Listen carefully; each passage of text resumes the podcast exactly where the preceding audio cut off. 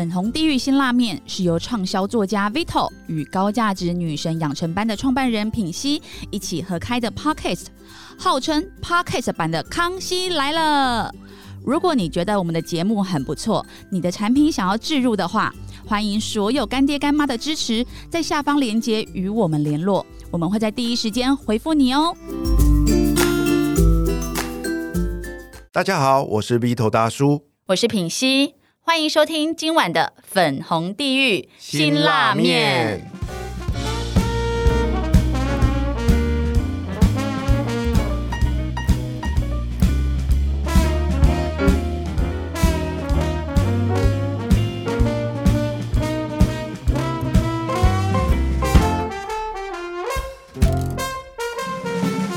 今晚我们继续邀请到半熟大人身心地图的米娜来跟我们分享她的生命故事。米娜好，大家好，我是米娜，又好像又好像在主持我自己的节目，很 很专业的那种看到麦克风就会。会很自然这么说。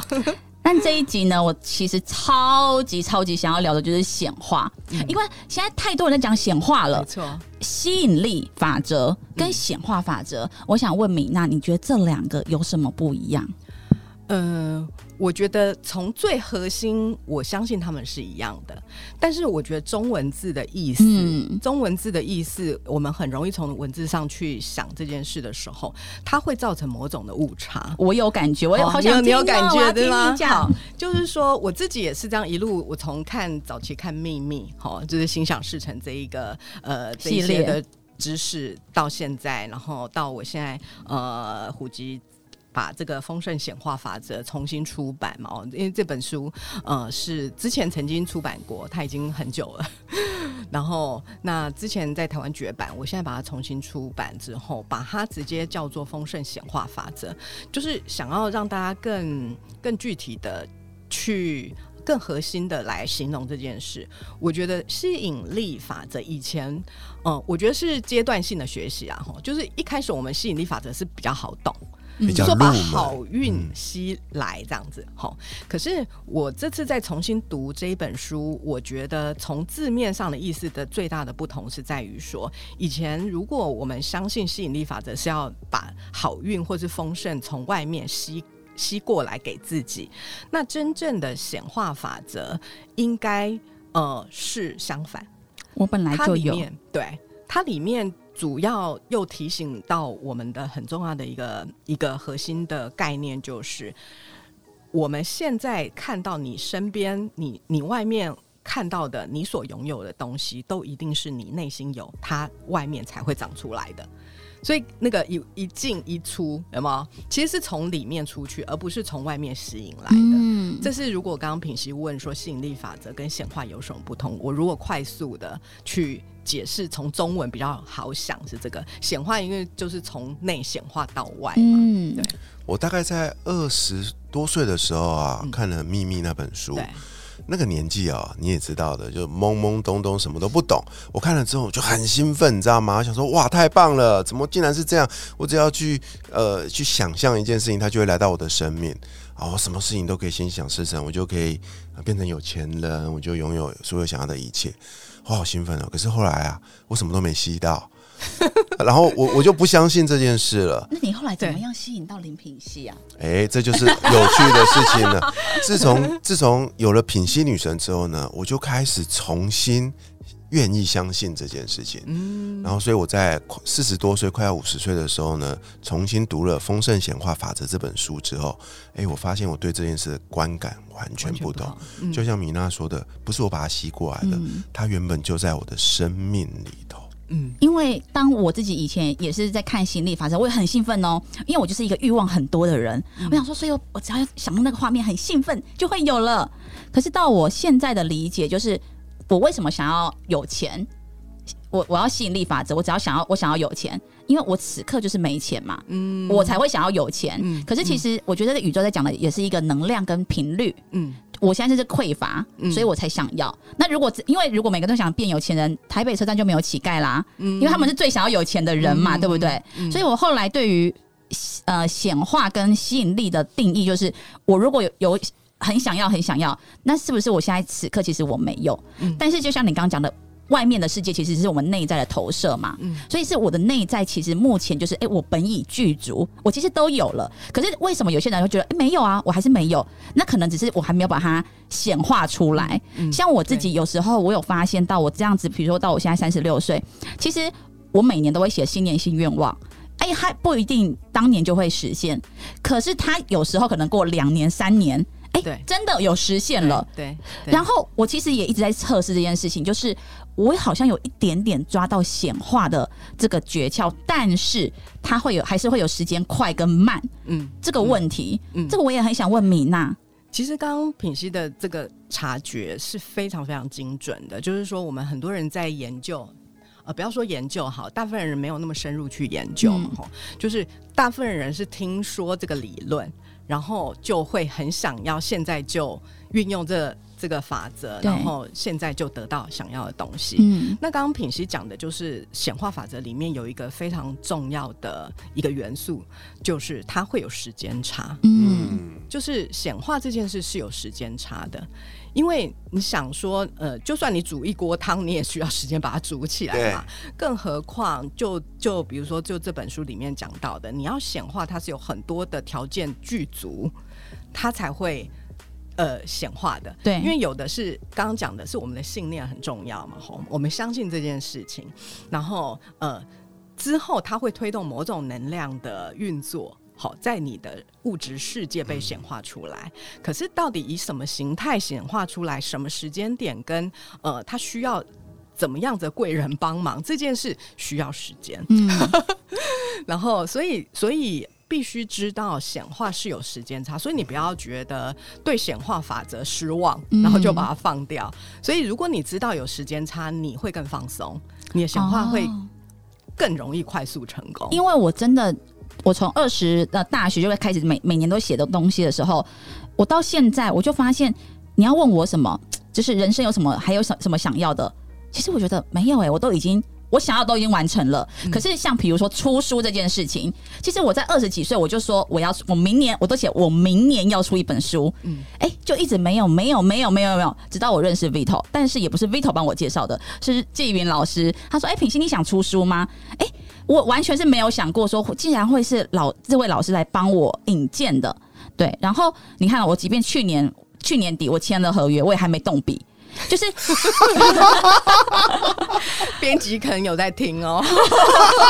我我我我把女神班放掉，就是要来专心出这一本书。我要休息一年就要出这本书，就是我在想说，为什么有些东西它很快就完成了，可是有些东西我嘴巴每年都在讲哦，但它它有开始显化了，显化到一半，因为至少有出出版社愿意跟我签合约，但是我还是还没有完成。就是我很想知道的是，你刚刚说有一些条件嘛，对不对？嗯那有没有什么是最核心的条件，就是大家一定要注意的？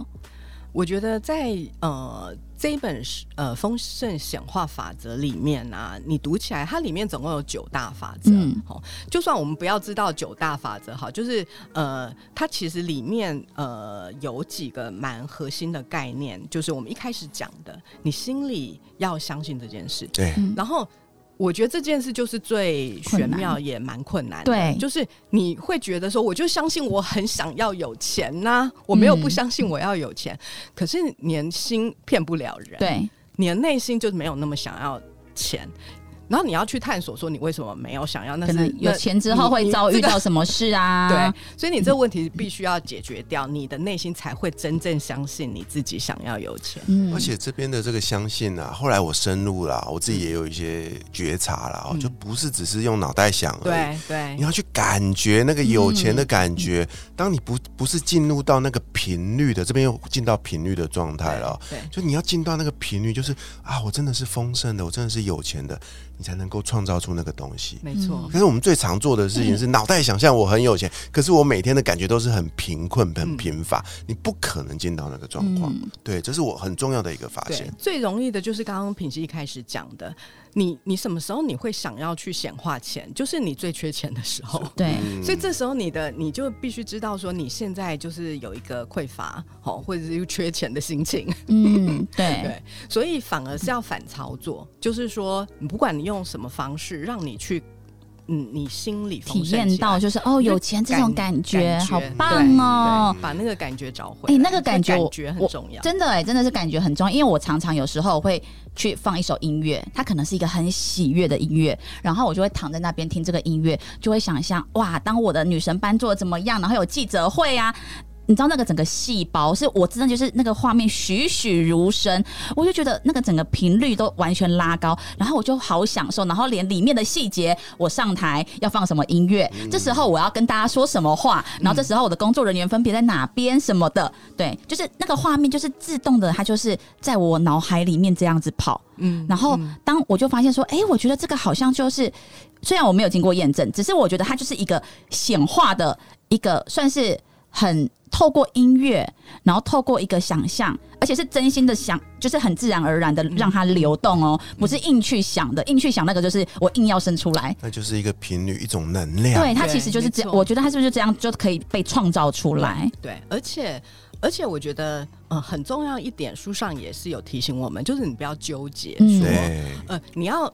通常大家是这样，就是说，以前大家也会有很多老师会教我们说，你要就是要把金额写出来嘛。很具体 因。为数字，我后来发现我最会写数字的。我以前就是每次我今年要赚一百万，可是我后来发现为什么都没有这样子？因为数字是冷冰冰，它没有感觉。对，有可能它的串接不是呃真的跟数字能够串在一起，因为我们讲的是感觉嘛。对，那有时候会应验了那个数字，不是因为你写的那个数，有可能不是因为你写的那个数字的关系，而是你的心理的能量到位了。嗯就说你的那个感觉到位，自然那数字一定会达到嘛，甚至会超过。所以呃，所以有时有有时候不是那个数字，我们现在从这个书，其实现在大家都越来越知道了，然后然后在这个运作里面，呃，但书里会教大家说，你怎么样去回到那个感觉才是最重要的。嗯对，我记得书里面有这样写哦，他说显化最大的一个秘诀是不要介入，保持信心与信任。你不用交代具体的细节，只要等着看你想要的事物。然后你也不要管宇宙是用什么形态给给你你给你你要的东西，因为他有可能是给你一百万，那也有可能他用别种方式另外一种，对你没你你不知道原来他是用这种方式给了你。其实你知道吗，品熙，我在过去这几年虽然过得不是很好啦，但是有一件事我觉得我显化的超棒的，什么？就是显化了你。哇，真的啊！我在到目前为止，我所有出去上去的这个演讲分享，我一定会秀你的照片。然后我的秀的例子都很简单，就是当我决定要做 podcast 的那一刻，嗯我就在我的粉砖个人脸书就 po 了一张照片，你应该还记得吧？老高跟小莫，对，我上面就写说，我想要，我想要去征求一个节目主持人，那我就开始许愿了嘛，跟宇宙许愿，对不对？我就列了很多条件哦，哦，包含了什么活泼可爱啊活泼可爱、嗯年轻可爱的动人啊，有的没有的。靠，结果来了一个是林品熙这样的家伙，你说他是不是跟我想象的我送出来的订单有点差异？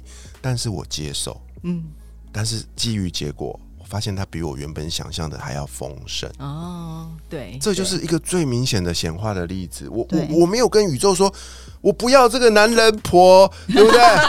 我要一个像那个那个。有时候你的头脑其实并不是真的知道你的心想要什么。所以当我跟他第一次见面的时候，当他这样跟我走过来的时候，我想说，靠，我要的是小莫，我不是，我不是，我不想要一个不是隋唐辣，椒，我真的回去纠结了好多天，你知道吗？嗯我真的，我那一次回去纠结了很多天，因为我那时候同时有好多个人选可以选。嗯然后，可是我后来我决定相信我内心的一种感觉，那是我人生第一次相信感觉这种东西。嗯。我过去没感觉的，你知道的。身为一位男性，就是脑袋思考嘛，嗯嗯说我这个人是怎样，我就开始衡量嘛，对不对？Swap 分析啊，有的没有的，那是我人生第一次相信我的感觉。我的感觉就是这个女的 跟她在一起，我实在想象不出我会发生什么事情，嗯。有点害怕，有点恐惧，有点期待，所以后来我就做出了一个决定，我要选她，嗯。不管任何一切。可是同样的哦、我们那天同样的就是要约见面。我那时候一出捷运站的时候哦，我知道我其实因为我看到很多人都想要就是说想跟他搭档，嗯。然后我的竞争对手很多，我知道，嗯嗯。可是我不知道为什么哦，我就走出去那个捷运站，我都还没看到他本人，嗯。我就有一种感觉，就是就是我了，哦，这个是很这个是显化最快的，对，你知道吗？很肯定，我跟你说，我我觉得我我后来看了这本书之后，我就回想其实我觉得我的生命当中有太多太多显化的例子了。其实大家都有，大家其实人在小时候最容易显化，因为有那个直觉力，你知道吗？嗯就是大家应该都有跟我一样同样的经验。小时候有没有你在课堂中，就是老师问了一个问题，要点人家起来回答，啊，你就是很怕老师点到你就是你越怕你越被点到，嗯嗯嗯，而且你就是老师等下会点我，因为他果然就能量太强。大，那个感觉就是我感觉老师会点到我，他果然就会来点你，因为你感觉到位了，他对嗯。对，那个感觉到位了，就是他他的能量运作就会很容易发，生。因为我当时就是我真的不知道我哪来的自信，我不知道。然后我也知道他里下面留言的人很多都很厉害，比我优秀太多了。可是我就是有莫名的自信，就今天就一定是选我了，嗯而且一拍即合。然后我看到他第一眼，然后我的内心就想说，这就是我的蔡康永。哦。就有这种感觉，就是一个我不管我在这个节目我怎么说话，他就是会在后面接住我，然后他不会让别人来攻击我的人。一个感觉就是这样。嗯，对。所以米娜，你听到这边，你觉得我们是我显化了他，还是他显化了我？我觉得好像他比较强，他很明确，嗯。他很明确。所以我是被他召唤来的，对不对？呃，你你需要再去理清你当时许那个愿的时候我觉得你的头脑还没有理解你为什么显化这个人嗯。来，但是品熙他的感觉已经他自己感觉到，对嗯就，所以你的这个这个很典型，对，非常典型。我当时真的是一样，我们一样的情境，所以你我觉得真的是显化大师哎、你要不要再多显化一些啊？我们的节目变成全国第一名，把陆队长干但是掉、啊。我好像对这件事情，我发现还有内心其实没有真正的渴望，也无法显化你不。追求这件事，他对他就不会来。没错，因为像我自己，很多人我在做培训业，很多都想把培训业做得很火、很大什么的。然后，但是当我到大陆，我在看那些培训业做的很高端，然后哇塞，就是能够让别人一次就掏个五百万台币给他的，然后要有很多员工。其实每个人好像都在追求成功哦，我要当一个有多少员工的老板，我可以怎么样怎么样，然后我要影响一一千万人什么的。我就发现，其实我内心我真没渴望这件事情。嗯嗯，我我对于要管理员工，我好害怕。嗯然后那个资金运作怎么运作，我不会，我不想。可是别人都觉得你可能有这样的一个能力，嗯。但是我的内心是我知道我自己真的没想，所以其实我内心没有想要。就算我嘴巴一直讲说哦，我女神班要怎么样，其实她也不会显化成功，对不对？嗯？有可能，有可能。嗯，因为那个就是还是牵涉到那个呃感觉嘛，你就一想到这件事情，你要把你的那个版图扩大，对我害怕。想到的就是麻不要烦。不要不要。你，内在就有一个抗拒的 所以，你的心里就是不要啊，，对所以他确实就不会，即即使你你有很好的气化力，然后你很想要去做做它会多大多大成为我的，阻碍。对，因为你的内心就不会把它显化出来，对，你知道吗？我看完这本书哦，其实我对显化，我就突然有一个 感同身受的感觉。我讲讲讲给两位分享哦。嗯我觉得显化很像是我们到那个吃到饱的餐厅嗯，去点餐的那个过程哎怎么说？就是你去想一下啊，我们到吃到饱的餐厅，通常你们有去过，你们就知道，一进去啊，你就会，你第一个你知道我在这边都可以吃到，嗯每样东西我都可以吃，嗯对不对？所以你就会相信。嗯 OK，然后呢？嗯可是你刚去很饿嘛，对不对？嗯你就开始乱点，然后点到，乱 然后点到一半的时候呢，你就很焦急，因为做菜要时间。刚刚米娜有说嘛，嗯对显化要时间，对不对嗯？他就会等了一段时间，你就很饿啊，很期待，他就开始出菜，嗯你就一道一道开始吃。可是在那个过程中，你会受不了那个等待，你就会继续点更多的菜。就好玩的是在后面来了，一开始你都会去催服务生说啊，我刚点的菜怎么还没来？赶快赶快！嗯就你当你边吃的时候，那些菜陆续的一道一道一道一直来的时候，你开始吃饱了，你突然才发现，靠，我点了好多菜，到后面我开始吃不下了。嗯我觉得那个很典型，很像显化的过程。嗯，哇，Vito 提到这个蛮适合给大家当成一个一个在自己显化执行这个显化法则嗯有障碍的时候可以拿来用，因为它很具象。。对，它好会比喻哦。那我我再提供给大家一个书上书上有讲到的呃方法哈，我觉得它这个九大法则里头有很多的法则，就是想要解决解决我们，比如说它互相会互相解决，因为比如说有一条叫做我值得，有没有？对要，相信你自己值得。好，可是光是要相信自己值得就很不容易嘛没。错，好，那他的我我自己的发现，我觉得他的别条会破解这一个。如果你这个值得没办法的话，你可以执行别条看看。比如说有一条叫做呃，就是用无条件的爱来来帮助你显以化。无条件的爱连接神圣的源头。我觉得这一条蛮值得，这很少显化书会讲到这一条，但我觉得它蛮好用的。就是所谓的无条件的爱是什么呢？就是呃，他的书上的形容是说，其实宇宙的源头就是一个无条件的爱的状态，它的能量状态就是无条件的爱。哦，它跟人间的那种“我爱你，你爱我”的爱不一样，它就是深度的接受各种的可能性，深度的接受自己，好，然后深度的接受呃万物都是。有各种创造的可能性，好，所以它这条法则，我我觉得非常非常的赞，是因为，嗯，它的原理是说，如果我们没办法控制我们的头脑，呃，一直有匮乏感，我们明明知道不应该要觉得有匮乏感，对你明明知道自己的那个破绽在哪里，对，可是你你你就没办法去破解那个对，我觉得就放弃那个算了。你就来执行这一个无条件的爱这一个，嗯，没因为，因为你就不管你弱项了，可是你绝对可以的是说，我也要跟宇宙靠近，宇宙就是完全完全全然的接纳，好。然后接纳全世界，你要不要说？你也不要说接纳自己，因为很多人没办法接纳自己，嗯嗯在这里也会有破绽。嗯 所以你就是接纳是就是万事万物的那个包容度。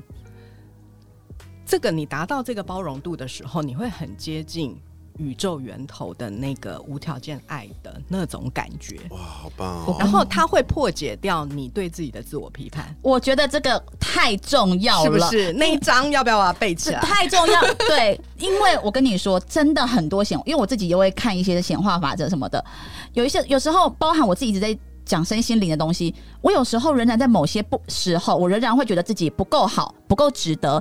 我知道不行啊，我都在跟别人说不可以这样子，那就会越来越焦虑。对，然后就会觉得说，到底有什么方法？可是我觉得刚刚那个就是你不要管你弱项了，然后也有别的方式去破解。其实他们最后的那个感受。其实频率都是一样的，但这个这此路不通，我们还有别条路可以走对，条条大路通显化。没错，其实这九条灵性法则，我自己是看来它其实都是一体的啦，对只是用不同的方式讲对，。因为每个人适合的不不一定一样你。那刚讲的那句，我也想到其中的一条灵性法则，它写的是信任自己，就等于是信任那个创造你的智慧。对。而这本书对我来讲最大的收获是什么？你知道吗？就是我以前呐、总觉得我跟你不一样，嗯嗯，然后我们再连接一个我们看不到的一个源头，不管你把它叫做宇宙啊，或者是什么呃神啊，或者是什么的，但是最终你会领悟到一件事，那就是我。